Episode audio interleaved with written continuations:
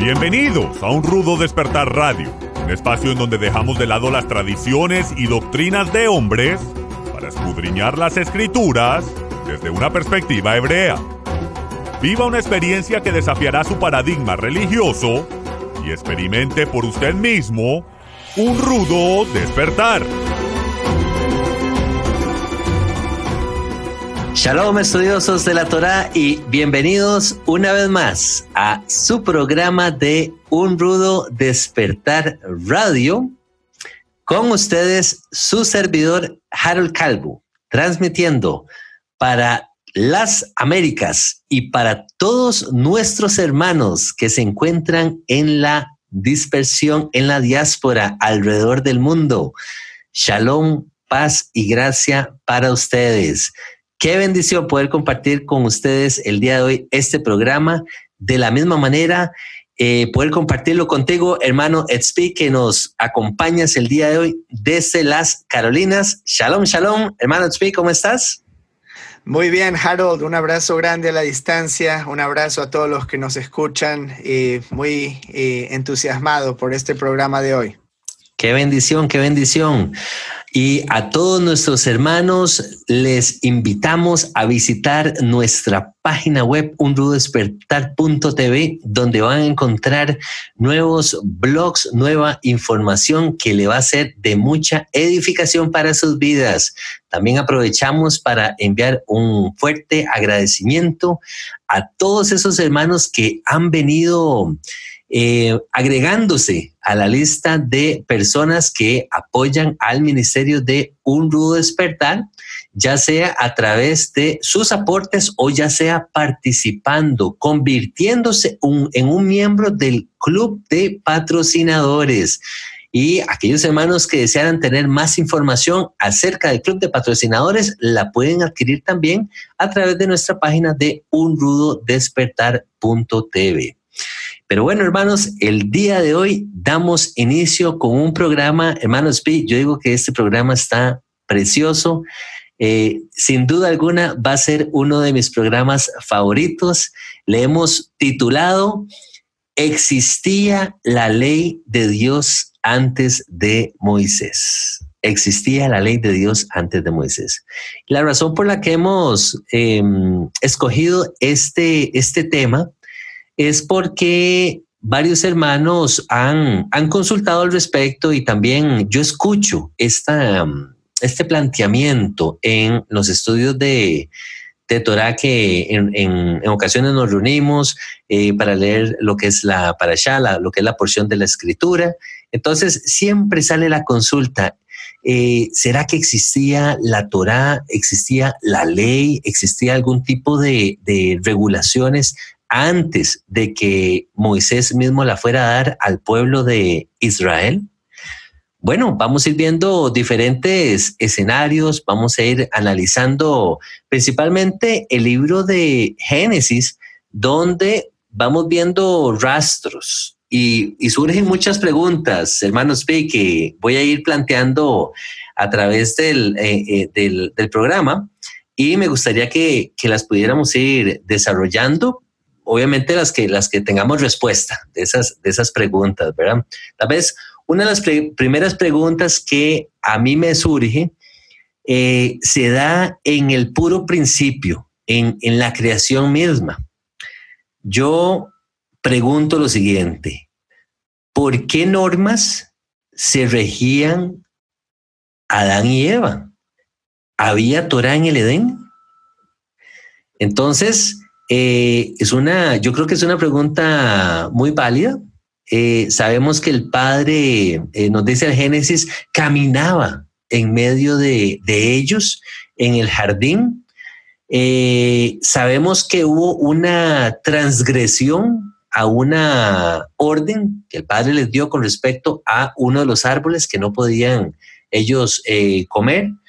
Si nos adelantamos un poco más en el relato bíblico, ya nos encontramos entonces con, con los hijos de Adán y Eva, que vienen siendo Caín y Abel. Y esa misma pregunta recae sobre ellos. ¿Conocían ellos la Torá o conocían ellos algún tipo de ley? ¿Cómo, entonces surge otra pregunta. ¿Cómo se supone que Caín y Abel supieran qué tipo de sacrificio era agradable para Jehová, por ejemplo? Esto porque sabemos en el relato que en algún momento Caín y Abel llegan y presentan un tipo de ofrenda delante del Altísimo y sabemos que una de las ofrendas no fue aceptada delante de Jehová, la otra sí fue agradable, pero a mí me surge esa consulta, ¿cómo, cómo podríamos diferenciar o cómo podrían ellos diferenciar una cosa de la otra? Voy a leer rápidamente y aquí me voy a ir al texto bíblico en Génesis eh, capítulo 4, versículo 6 al 7. Lo leo y dice de la siguiente manera. Entonces Jehová dijo a Caín, ¿por qué te has ensañado y por qué ha decaído tu semblante? Si bien hicieres, ¿no serás enaltecido? Y si no hicieres bien, el pecado está a la puerta. Con todo esto, a ti será su deseo y tú te enseñorarás de él. Entonces, ve qué interesante. Esto ya ocurrió, eso, o más bien está ocurriendo después de que Caín y Abel han ofrecido este, este holocausto o esta ofrenda. Se hace una diferencia en estos pasajes del bien y del mal, de lo bueno lo correcto y lo incorrecto. Y se hace mención acerca del pecado. Entonces, ¿me vas entendiendo? ¿Me vas siguiendo la línea, hermano Spin? ¿Cómo? La pregunta es, ¿cómo saben ellos de qué manera que era algo, que era un sacrificio bueno, que era una ofrenda buena y que era una ofrenda desagradable para Jehová? Voy, voy, Sí, adelante, hermanos B. Harold, sí, eh, para estar aquí, para decirte mis pensamientos hasta ahora. Eh, yo creo que el punto principal del programa y de lo que tenemos que determinar hoy es qué es la Torah misma. Eh, porque cada uno cuando se le dice la palabra Torah o en el cristianismo cuando se dice la palabra ley, tenemos un concepto, una imagen mental sobre qué es lo que eso significa. Y yo creo que para la mayoría de nosotros que estamos eh, en el movimiento mesiánico o viniendo del judaísmo, eh, nos imaginamos ese rollo de la Torá o las tablas que Moshe escribió en el monte Sinaí. Entonces, eh, estamos condicionando realmente lo que la Torá significa. sabemos que primero no significa ley, eh, eh, es de conocimiento común que la palabra significa instrucción. Eh, también, como escribí en uno de mis blogs, ahora aprovecho para hacer ahí la publicidad que pueden ver en el website sobre la palabra Torah, está relacionada también con la palabra lloré, que significa lluvia temprana. Entonces, la Torah es algo que viene del cielo, ¿ok? Eh, como la lluvia temprana, para saciar la sed nuestra, de nuestra alma, como dice David, que tiene sed por el Altísimo. Y esa Torah sacía la sed como la primera lluvia sacía la tierra seca después de haber pasado todo el verano, que no llueve en Israel durante todo el verano. hay zonas desérticas, áridas, y esa primera lluvia que viene en el tiempo es Sukkot, es el Yoré.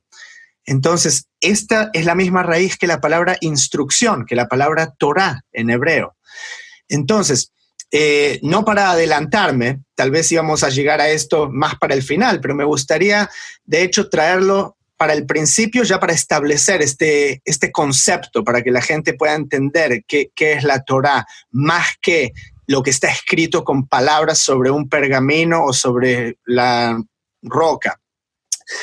Estábamos hablando sobre este verso, Harold, y, de aquí es que nos salió la idea del programa mismo, que está en Deuteronomio 30 y Moshe le está hablando al pueblo de Israel, los está exhortando para que eh, sigan en las palabras de la Torah misma. y Moshe les dice, este mandamiento que yo te ordeno no es demasiado difícil para ti, ni está lejos, no está en el cielo, para que digas, ¿quién subirá por nosotros al cielo y nos lo traerá y nos lo hará oír para que lo cumplamos? Entonces, incluso este concepto que yo estaba hablando de la lluvia temprana, no es que tiene que venir del cielo, esto es una alegoría, o que Moshe tiene que subir a la montaña. Eh, verso 13, ni está al otro lado del mar, para que digas, ¿quién pasará por nosotros al mar para que nos lo traiga y nos lo hará oír a fin de que lo cumplamos? Porque muy cerca de ti está la palabra, en tu boca y en tu corazón, para que la cumplas. Entonces, Moshe, que es el mismo que él recibió esa Torah, de acuerdo a nuestra tradición, que tuvo que subir al monte Sinaí para recibir esta Torah, él le está diciendo a la gente, no hay nadie que tiene que subir arriba de la montaña para darte la Torah, porque esa Torah está dentro tuyo. Pablo habla otra vez sobre este concepto, tal vez lleguemos a entrar en algún momento dentro del programa, pero lo importante es esto. Si Moshe le está diciendo a su audiencia, la Torah está dentro tuyo, y ellos no son nadie, o sea, en, reputación, nadie entre comillas, eh, como los patriarcas, son gente común. Entonces, ¿qué sobre sus papás? ¿Estaba la Torah en su corazón? Claro. ¿Y qué sobre sus papás? Hasta Adán. Entonces, Adán, ¿cuánto más? Él tenía esa esencia y el contacto con esa Torah dentro suyo, porque él fue el primero que fue creado, exacto, caminaba con Dios. Entonces, eso se fue perdiendo con el correr de las generaciones, eh, la gente aumentó. Entonces vamos a, tratar de desdoblar o de desarrollar eh, toda esta temática durante este programa para ver cómo puede ser eh, y si podían tener esta noción de esa Torah, y de hecho esta es la Torah que Jehová quiere escribir en nuestros corazones. Amén. La Torah fue como un reset que se hizo. Cuando Moshe lo dio, la gente se había olvidado de, esa conexión. Y Moshe viene y dice, vamos a hacer un reset, sigan esto. Y esa es la, ley como para, para, dirigirse con el Eterno, para dirigirse con el prójimo, eh, para ponerlo en un sentido de legislación eh, jurídica. Pero el concepto de qué es esa ley de hacer el bien es algo que es lo que llamamos nuestra conciencia, básicamente. cada uno de nosotros tiene una conciencia para saber que tomar algo que no, es que no es nuestro es robar. Tomar una vida de una persona es matar. Esas cosas no están bien porque tenemos una conciencia. Así es, así es. que aceptado, hermano, este, este comentario y que qué hermoso también esa, esa reflexión, esa revelación de, de la raíz de la palabra Torah como, o de instrucción, ¿verdad? Cómo, viene siendo esa, esa lluvia que viene y, y, nos refresca y moja ese campo árido, ese campo seco, ¿verdad? Eso está, eso está precioso. Al igual que, que todas estas observaciones de cómo, cómo en nuestro corazón el Padre vino a escribir sus palabras, sus mandamientos, aunque no supiéramos eh, el tecnicismo, por así, por así decirlo, de que la escritura le llama Torah o le llama instrucción. Y ve qué interesante, porque en mis notas tengo por acá, bueno, eh, tengo el ejemplo de, de Caín matando a su hermano Abel. Y, y entonces me pongo a reflexionar yo bajo qué ley le pide Jehová cuentas a Caín cuando le pregunta, ¿qué has hecho? Y tú, tú vienes a responder esa, esa, esa pregunta, hermano, con, con la respuesta que dice. Caín conocía en su corazón, él sabía que lo que había hecho no estaba bien. Entonces, eh, en otras palabras, hubiera sido injusto que el padre, que Jehová, maldijera a Caín por algo que él no sabía que estaba mal. ¿Entiendes? Entonces, y ve qué interesante. Si seguimos avanzando en, la historia del Génesis, eh, vemos el caso de, los días de Noé. Entonces, nuevamente, ¿bajo qué ley Jehová juzga la maldad del hombre, la maldad de la humanidad en aquel entonces? Para haber enviado el diluvio, por ejemplo. Tenía que existir algún tipo de ley por la que el, el hombre supiese lo que era bueno y lo que era malo. De otra manera, Jehová hubiera actuado de manera injusta. Y más adelante, Harold, eh, Abraham mismo, él está discutiendo con el Altísimo cuando vienen los ángeles a destruir Sodoma y Gomorra en Génesis 28.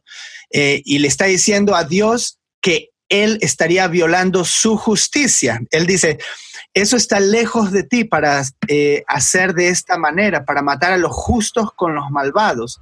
Eso es lo que el justo debe ser como eh, el impío. Eso que esté lejos de ti. ¿No hará el juez de toda la tierra con justicia? Entonces, está ese concepto de justicia y de maldad eh, para determinar que hay gente que está actuando de una manera o de otra. Entonces, em, esta respuesta de Abraham es comparada por eh, ciertas personas como una respuesta casi con el concepto que se habla de la ley y de justicia en eh, la antigua filosofía griega, cuando em, Platón, Sócrates y Aristóteles hablan de la ley natural. Eh, tenían el mismo pensamiento. Hay una ley que existe, que es natural, que se va a conocer, va a ser permanente y no va a cambiar independientemente de eh, los tiempos o de em, la cultura. Fíjate qué interesante. Em, en, la, en la filosofía griega, esto viene dos mil años después de Abraham, mil quinientos años después de Abraham, hay una distinción que se hacía entre lo que es, eh, en griego se llama physis, que es una ley, eh, ley normal, y eh, nomos, por el otro lado. Entonces, si conocen lo que es nomos, es una palabra conocida. Entonces dice, se esperaría que el que ordenó la ley variaría de un lugar a otro, pero lo que era por naturaleza debería ser lo mismo en todas partes. Mm, Entonces, esto es interesantísimo. estuve encontrando, Harold, que en distintas culturas se habla de esta ley que aplica para todo el mundo. Eh, había un, em, un filósofo romano que es contemporáneo a Pablo, que se llamaba Marco Tulio Cicerón y tenía también eh, cargos públicos y, y él fue contemporáneo de Pablo. ¿okay? Y luego vas a entender cuando veamos algo de Romanos en un ratito. Eh, y Cicerón dice, hay una ley que está de acuerdo con la naturaleza, existiendo en todo, inmutable y eterna, mandándonos a hacer lo correcto y prohibiéndonos hacer lo que está mal. Tiene mm. dominio sobre todos los hombres buenos pero no tiene influencia sobre los malos. Eso significa, es como tomar el yugo de, la Torá contra el que, el que no está dentro de ese cerco. Dice, ninguna otra ley puede ser sustituida por ella, ninguna parte de ella puede ser eliminada, ni puede ser abrogada por completo. Ni la gente ni el Senado pueden absolver de ello. No es una cosa de Roma ni cosa de Atenas, una cosa hoy y otra mañana, pero es eterno e inmutable para todas las naciones y para todos los tiempos. Este no es un rabino, no es Moshe, este es Cicerón, que es un filósofo, entre comillas, pagano, romano. Pero ¿cómo, ¿cómo veía este concepto de ley? que independientemente de la Torah, es interesante. Y es que eh, ve que ve, de verdad que esto tiene toda una, una relación, eh, eh, todo esto que mencionas, porque todavía sigo yo meditando. Yo estoy todavía en los tiempos de, de Noé, incluso, hermanos. Mira lo que dice en los tiempos de Noé. Me planteo yo la siguiente pregunta: ¿Bajo qué criterio determinó Jehová que Noé fuera un hombre justo?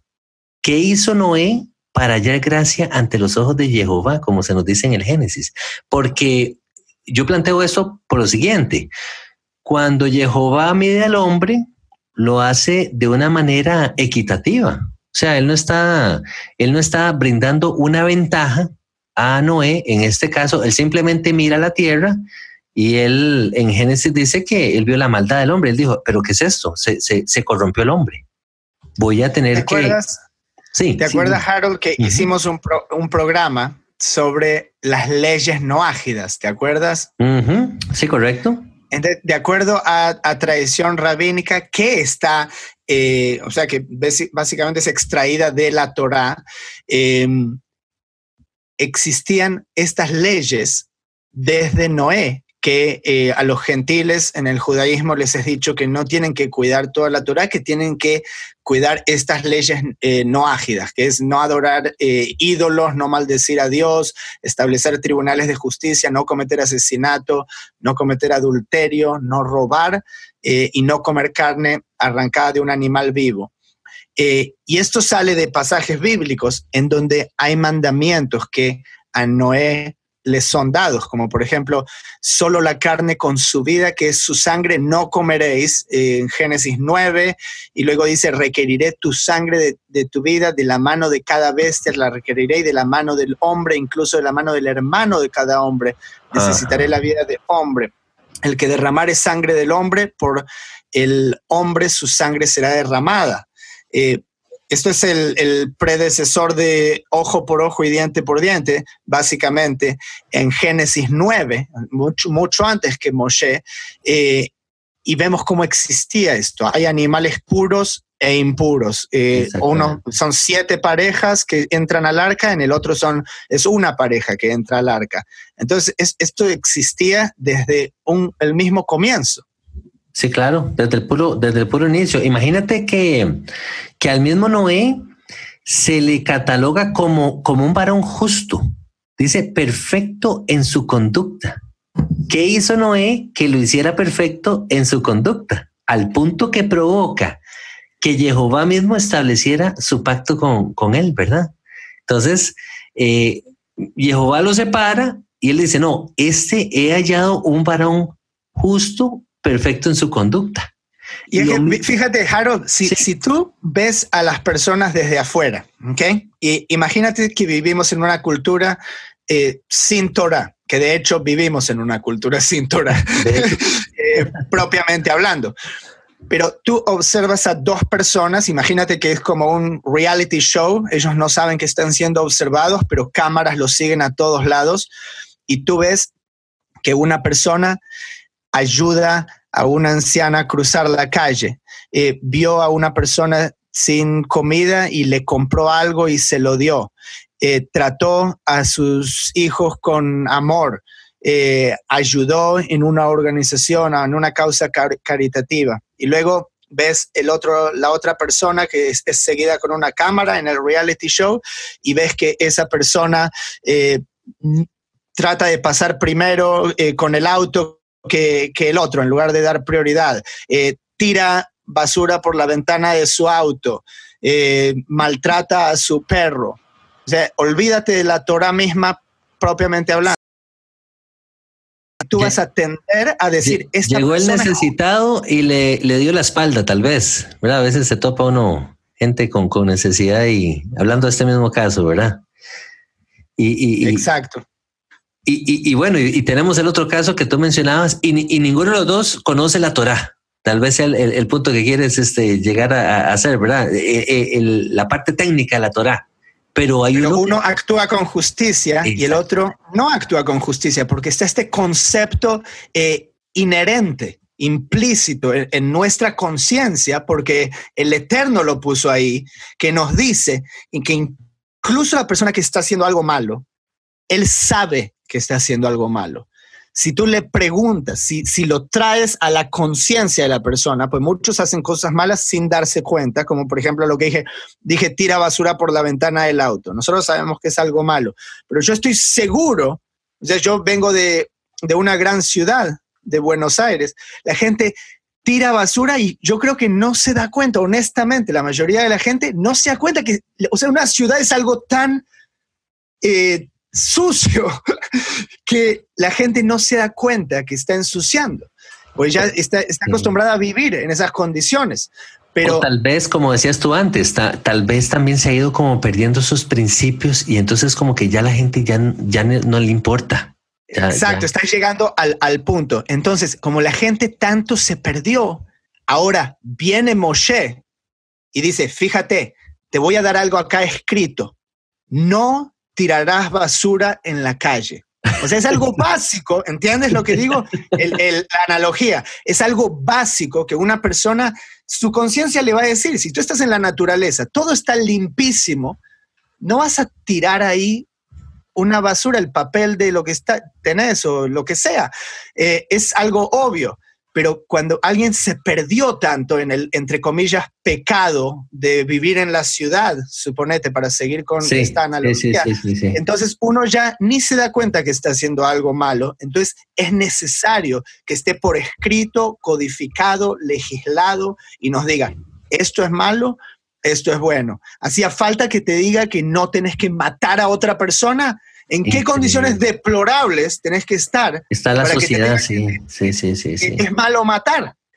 O sea, eh, eh, sí, lo que estás diciendo es, no es incluso un mandamiento nuevo lo que Moisés estaba trayendo a Israel, sino que los está llevando de vuelta a los principios básicos que se conocían muy probablemente desde el inicio de la creación. Entonces, pero ya los estás estableciendo en, este caso en, piedra, en, rollos. Eh, eventualmente eh, los profetas nos hablan de que, de, que, de que Jehová iba a volver a escribir sus, sus leyes, sus mandamientos en nuestros corazones. Sí, y, así es. Bueno, impresionante. Hermanos. Fíjate, Vamos a, eh, eh vamos a hacer un, un, corto comercial en este momento. El tema está riquísimo. Hay muchos otros detalles que queremos desarrollar y permanezcan con nosotros. Ya regresamos. Toda la misión que nuestro ministerio lleva a cabo no sería posible sin el apoyo financiero de nuestros patrocinadores. Ustedes son parte esencial de nuestro equipo. En agradecimiento, hemos formado el Club de Patrocinadores Un Rudo Despertar. Nuestros miembros disfrutarán de enseñanzas inéditas, promociones y descuentos especiales exclusivos para aquellos que se suscriban. Las vidas de miles de personas que no tienen los recursos han sido bendecidas alrededor del mundo gracias a nuestros patrocinadores. Sin embargo, para continuar con este programa al aire, necesitamos que se unan al club de patrocinadores de Un Rudo Despertar. Suscríbase hoy mismo al club de patrocinadores ingresando a nuestra página unrudodespertar.tv y sea usted también parte de esta misión. Muchas gracias por permanecer con nosotros en su programa de Un Rudo Despertar Radio el día de hoy estamos tratando el tema de existía la ley de Dios antes de Moisés. Y bueno, veníamos hablando diferentes detalles. Manos venía dándonos unos ejemplos clarísimos y, lindísimos para poder entender el concepto de eh, leyes naturales que aplicaban a, toda la, a toda la sociedad por así decirlo, en general a civilizaciones que no necesariamente se le conocían como, como la Torada de Moisés, pero, pero leyes por las que la sociedad se, se regía y, y, las que permitían que, que pudieran vivir en, en, armonía.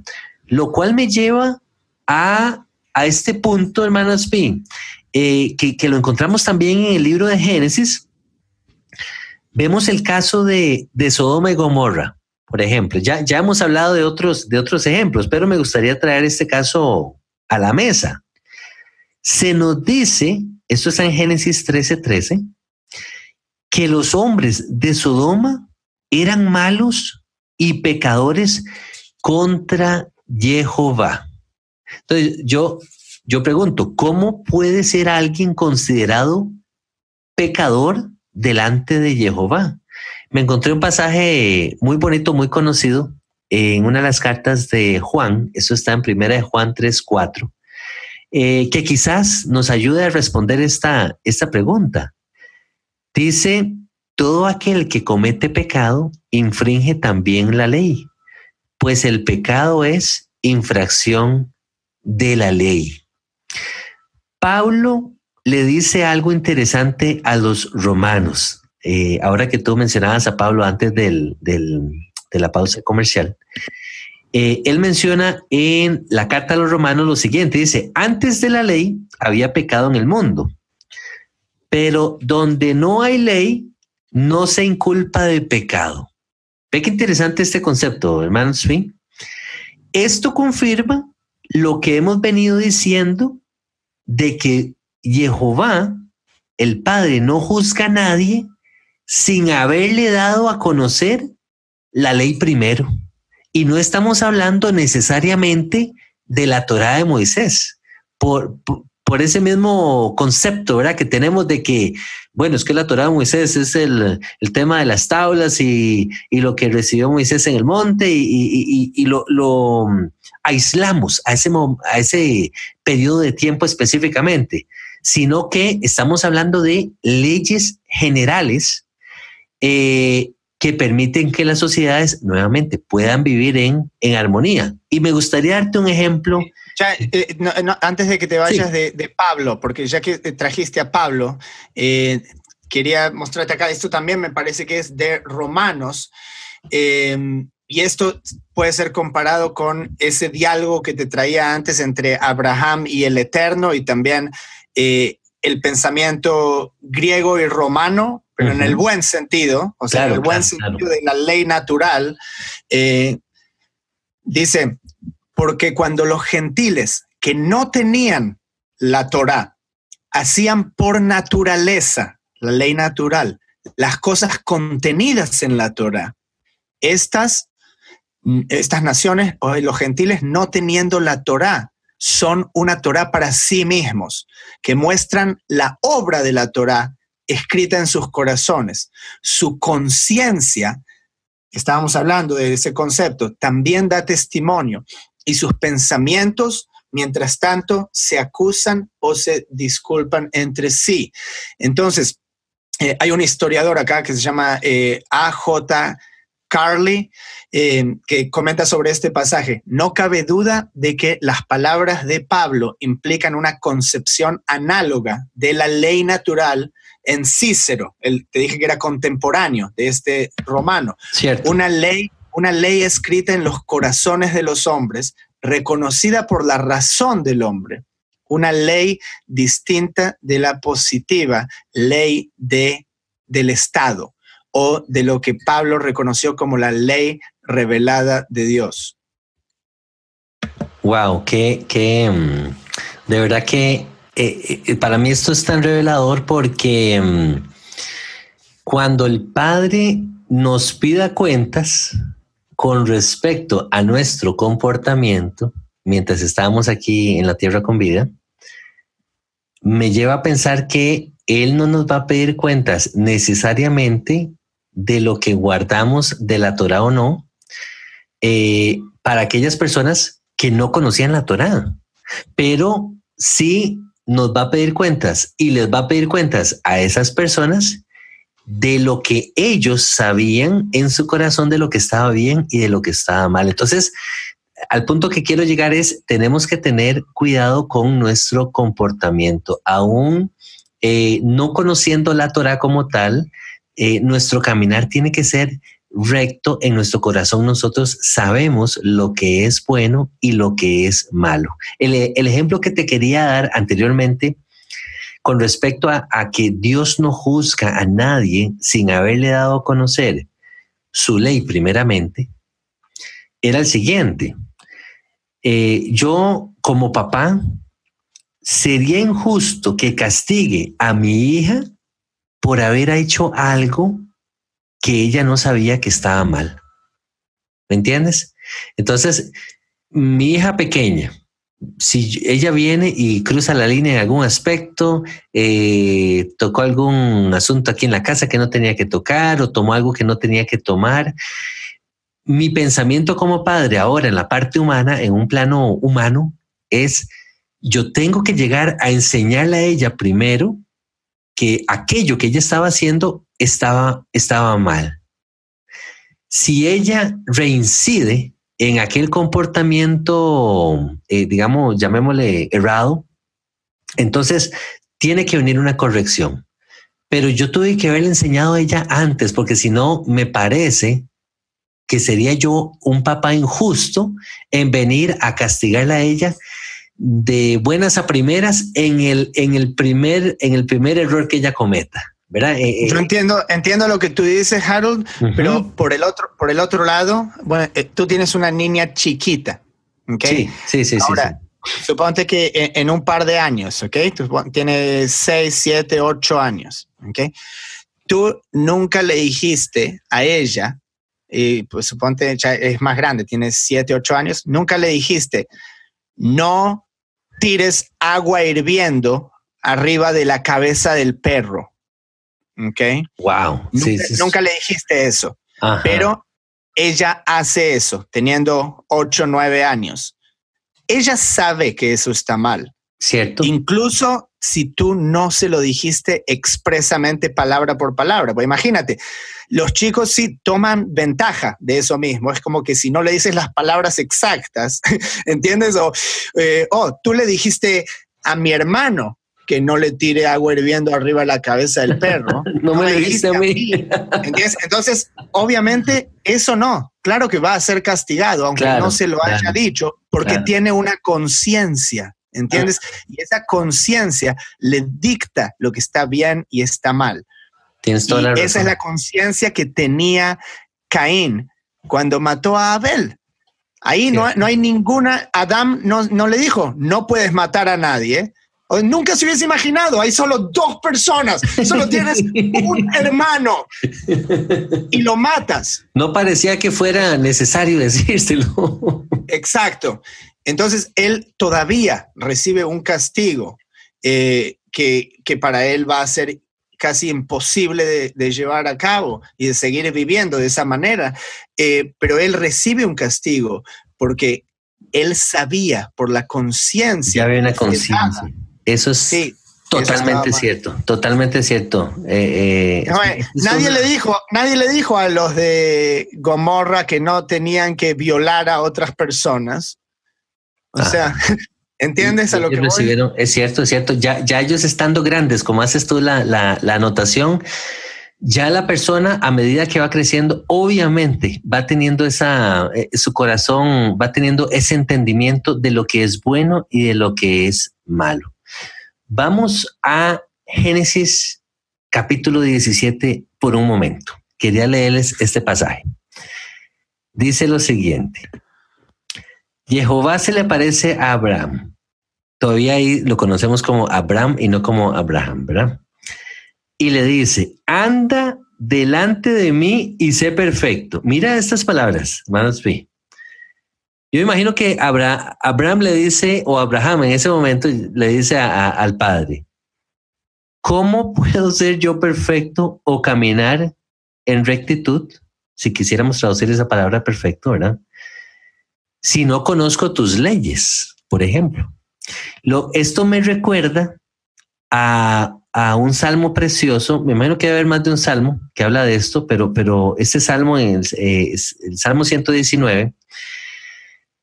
Eh, el salmista, probablemente David, dice, y parafraseo, enséñame tus leyes, tus estatutos, para no pecar contra ti. En mi corazón he guardado tus dichos para no pecar contra ti. Entonces me pareció muy bonita como esa reflexión de, el corazón de, del salmista en esta ocasión, diciéndole al Padre, eh, adrede, ¿verdad? Le está diciendo, Padre, enséñame cuáles son las, tus normas. Yo sé que... para alguien, y para alguien hoy en día, él diría, pero ¿por qué le pides que te enseñe? Ya tienes la Torah que está escrita y que la tienen los sacerdotes y que, que te la dio Moshe mismo. ¿Para qué le estás pidiendo a Dios que te enseñe?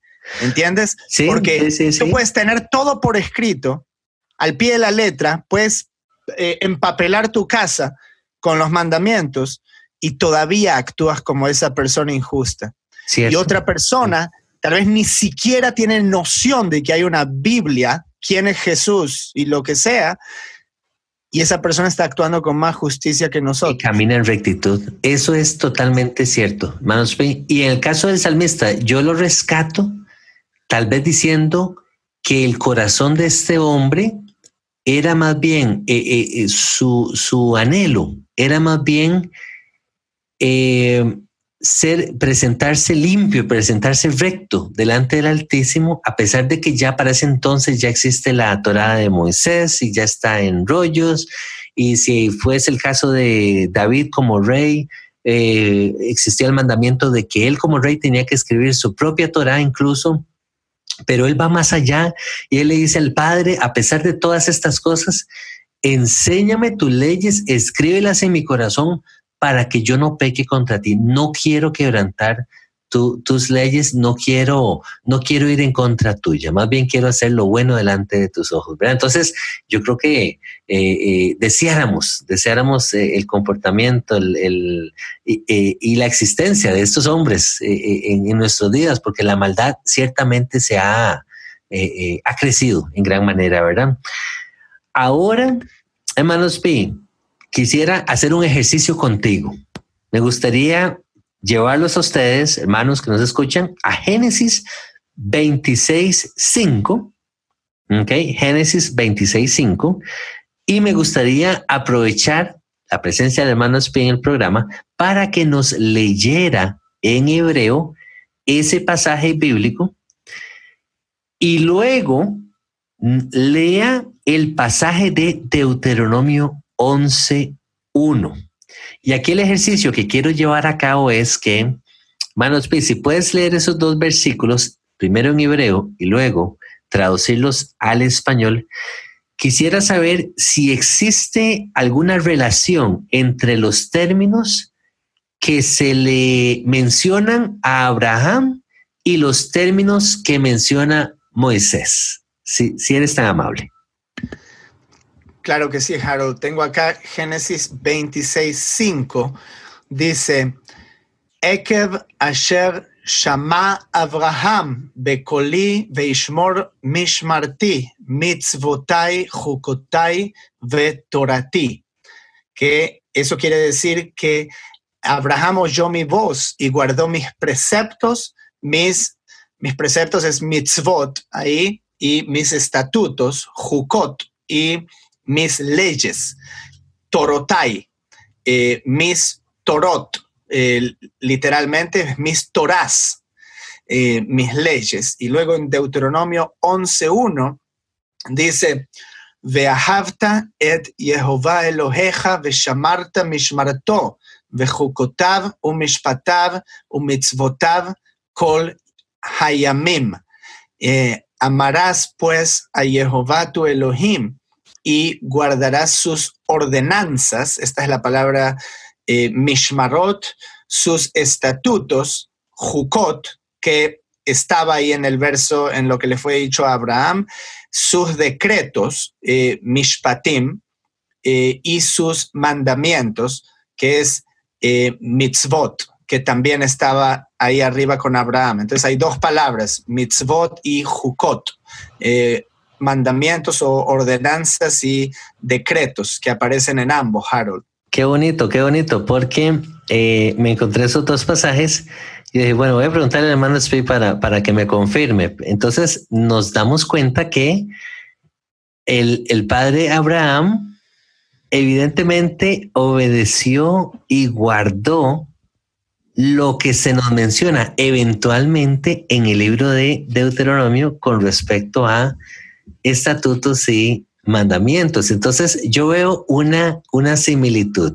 Abraham no, tenía necesariamente las tablas de Moisés, obviamente, porque ya Moisés viene a aparecer muchos años después, pero Abraham conocía esos mandamientos que el Padre le había dado a conocer y los y ciertamente los guardó. Entonces, tenemos aquí como una evidencia de que sí existía una ley de Dios, una ley de Dios que, Abraham se la, incluso se la da a conocer al, al mismo Lot, porque a Lot se le llega a conocer como un justo también.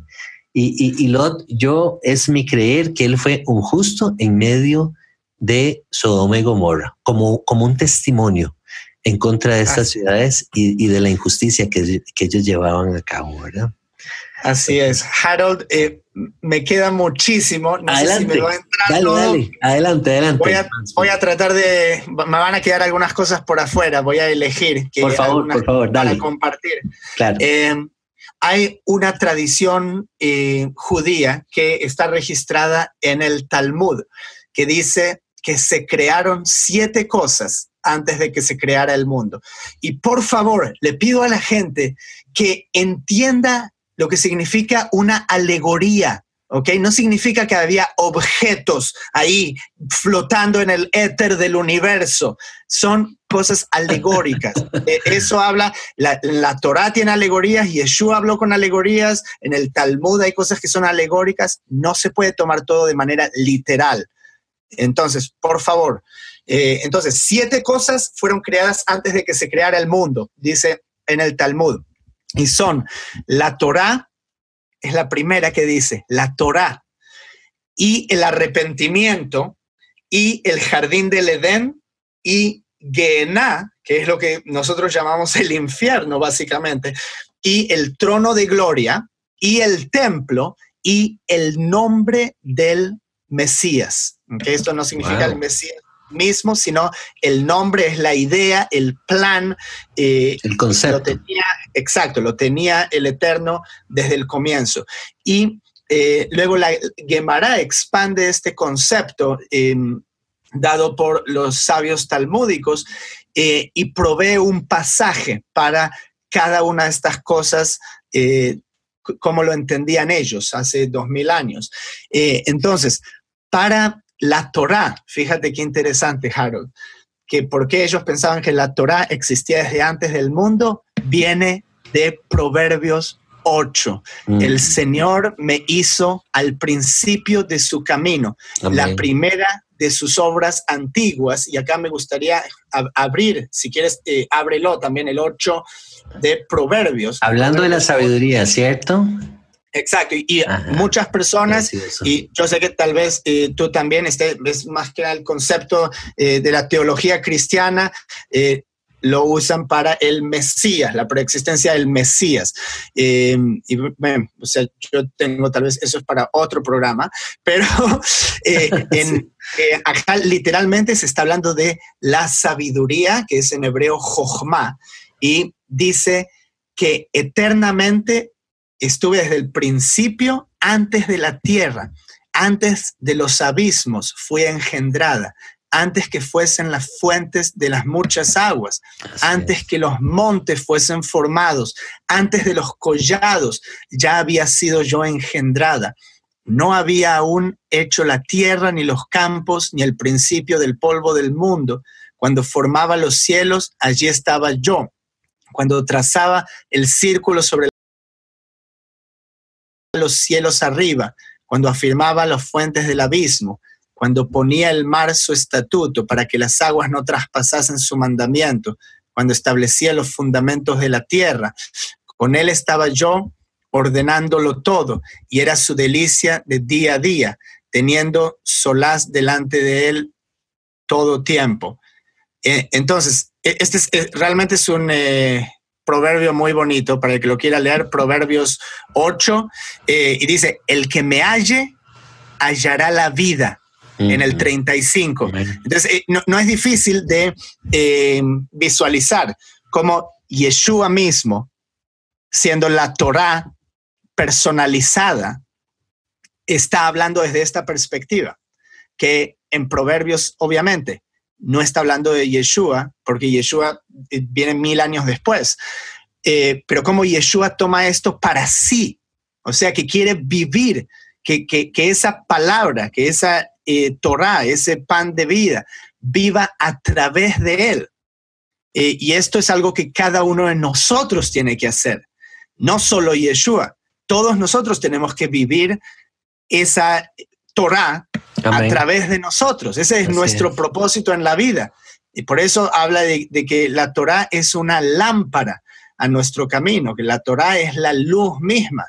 Eh, y es esta luz de la conciencia. No, encuentro una palabra más fácil, eh, Harold, para resumir, de acuerdo a todo lo que estuvimos hablando de ley natural y de cómo este concepto existe en distintas culturas y desde antes de que Moshe lo hubiese codificado que la palabra moderna conciencia. Esa es la palabra más cercana, yo creo yo. Y por eso decimos la luz de la conciencia. Cuando estamos por hacer algo malo y de repente la luz de la conciencia. Y aquí estamos hablando en Proverbios, dice que la Torah es luz. Amén. Entonces, ¿entiendes? Ese concepto es muy parecido, muy parecido y demanda eh, muchísimo más estudio de parte de cada uno que esté interesado en ahondar en estas cosas. De hecho, hermano rápidamente, para volverte la palabra, eh, Yeshua hace mención de aquella parábola diciendo, nadie enciende una lámpara y la pone debajo de una mesa, sino que la pone encima para que pueda alumbrar toda la, toda la habitación, ¿verdad? Dando como, como una figura de la Torah misma, eh, dando una figura de él mismo, dando una figura de esta sabiduría. Excelente, Harold. Eh, mira, dos cositas más y comparto y te paso la palabra. Aquí te quiero leer un texto que a mí me gusta mucho, me llena el corazón y quiero que intentes adivinar quién dijo esto, ¿ok? Pero solo te voy a leer y, por, qué, por qué no te, voy, no te voy a decir y también quiero que la gente lo escuche, porque a veces la gente juzga por quién está diciendo un mensaje en lugar de escuchar un mensaje mismo. El mensaje, ok. Eh, entonces, dime eh, si, si, te gustan estas palabras, si te tocan el corazón, Harold. Ok, dime.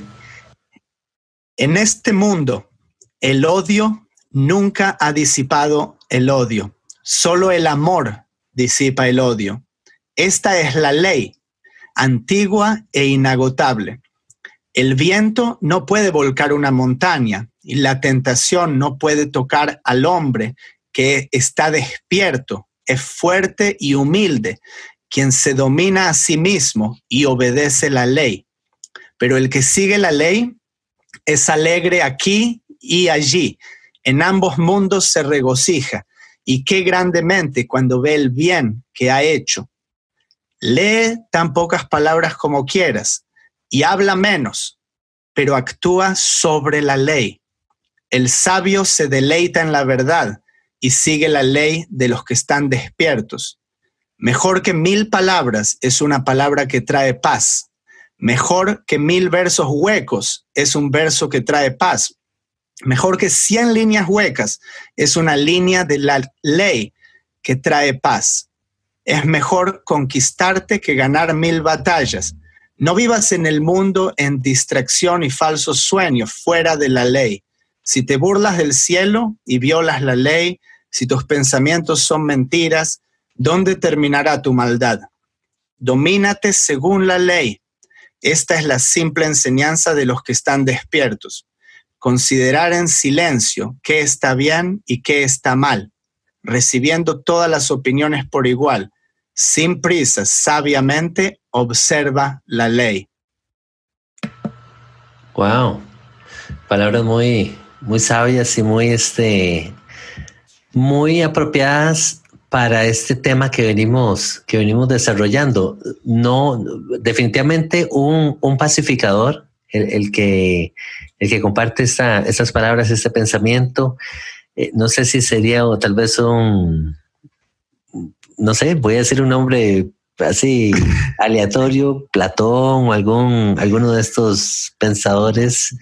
Eh, ok, interesante, interesante. Eh, ok, bueno, estas palabras fueron dichas hace alrededor de 2500 años. Wow, ok.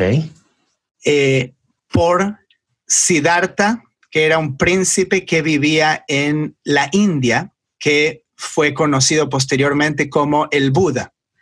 Mm, Entonces, fíjate qué interesante, como mil años después de Moshe, él habla de que hay una ley, que hay ah. una ley que tiene que ver con hacer el bien y no hacer el mal.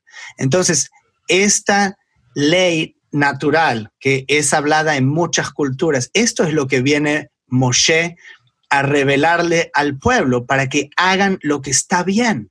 Y por eso es que la Torá es para todas las naciones. Por eso es que en el, en el periodo mesiánico la Torá tiene que ir a todo el mundo, porque todo el mundo se supone que tienen que actuar con justicia, que hacer el bien y, y, odiar el mal. Entonces, la Torá fue un milagro como el Eterno sacó al pueblo de Israel de Egipto y les reveló esto a una multitud. Eso es lo el concepto único que está en la Torá y en nuestra tradición. Pero el contenido de la Torá misma no salió de un huevo. 400 años antes de eh, Moshe está el código de Amurabi. ¿Tú escuchaste de esto? Sí, claro, claro que sí. Eh, eh, en la antigua Babilonia, la zona de Mesopotamia, el código de Amurabi es una legislación que tiene muchísimas cosas parecidas a la Torá, incluyendo diente por diente, incluyendo eh, eh, qué hacer cuando uno toma un esclavo, que también eh, no lo puede maltratar, cosas sobre el divorcio y la paternidad y la herencia.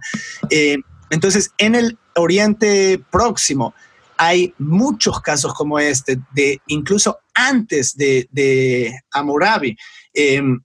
que fueron encontrados arqueológicamente, que hablan de distintas leyes eh, que tienen mucha relación con las leyes eh, eh, mosaicas. Así es. Entonces, es interesantísimo esto y, y, ya para ir concluyendo, Harold, yo lo que diría es que cada uno, independientemente de que ahora tenemos una Torah que se puede leer de Génesis a Apocalipsis, lo que es importante es que esa Torah nos hable adentro, como dijo Moshe, que la Torah no está afuera de nosotros, que quién va a ir al cielo a traérnosla, que cada uno tiene que encontrar dentro suyo. Así es como el Eterno inscribe la Torah en nuestros corazones. Cuando no lo hacemos por legalismo, sino que encontramos eh, deleite en hacer el bien. Así es, así es, manteniendo ese como un código de justicia, un código de rectitud. Y, ya para, como dices, ya para ir cerrando, yo creo que eh, una manera bonita de, resumir esto es la manera en que Yeshua viene y lo resume también. Y lo hemos, lo, hemos conversado en otros programas. Yeshua eh, nos dice o le dice a sus discípulos, voy a parafrasear acá, él dice, haz con otros como, como quisieras que hagan contigo. Esto es la Torá y esto es los profetas. Él viene y resume la Torá de una manera tan tan simple, diríamos, pero que a la vez es tan, tan, difícil de guardar en... Esa, es conocida como la regla de oro. La, regla, de, oro, que, se enseñó también en el judaísmo eh, previo a Yeshua desde la manera opuesta, que cuando vino alguien y le preguntó a, al rabino eh, Hillel, ¿cómo eh, enséñame la Torah en solo un verso? Y dice, lo que a ti no te gusta que te hagan, no se lo hagas a los demás. Así es. Entonces, y para resumirlo todo en uno, es bueno, y de ahí, ok, para trabajar en eso ya podemos, tenemos para las siguientes 20 años, creo. Con eso Las siguientes generaciones. Y, en, y en idioma moderno podríamos decirlo de la siguiente manera. Pongámonos en los zapatos del otro hermano cuando vayamos a hacer o cuando vayamos a decir algo, ¿verdad? Entonces, eh, eh, tener también esa, esa misericordia. Así que, hermanos, Esperamos que este programa haya sido de mucha bendición para ustedes. Eh, hermanos, bien, en lo personal, te digo, siempre me edifica muchísimo escucharte. Eh, para mí es una bendición poder compartir este, que tú compartas este espacio con nosotros y nos vengas a enseñar de toda esta sabiduría que el Padre te ha dado a través de la escritura, a través de, de, esa cercanía que tú tienes con, con el Padre. Eh, una bendición, de verdad, tenerte en el programa, hermanos. Muchas gracias, Harold. Una bendición para mí también poder hacerlo contigo y, tener el privilegio de, tener esta plataforma que, que, el Padre nos ha dado. Así que muchas gracias a todos los que nos escuchan. Así es, así es. Hermanos, ustedes, eh, muchísimas gracias por su apoyo. Les pedimos que nos sigan apoyando principalmente en oración para que podamos seguir llevando las buenas noticias de la Torá, de los profetas y el testimonio de Yeshua a ustedes y, y a muchos más. Los dejamos con las palabras de nuestro Mesías Yeshua. En esto conocerán que son mis discípulos que se aman los unos a los otros. Nos vemos hasta la próxima. Shalom, shalom.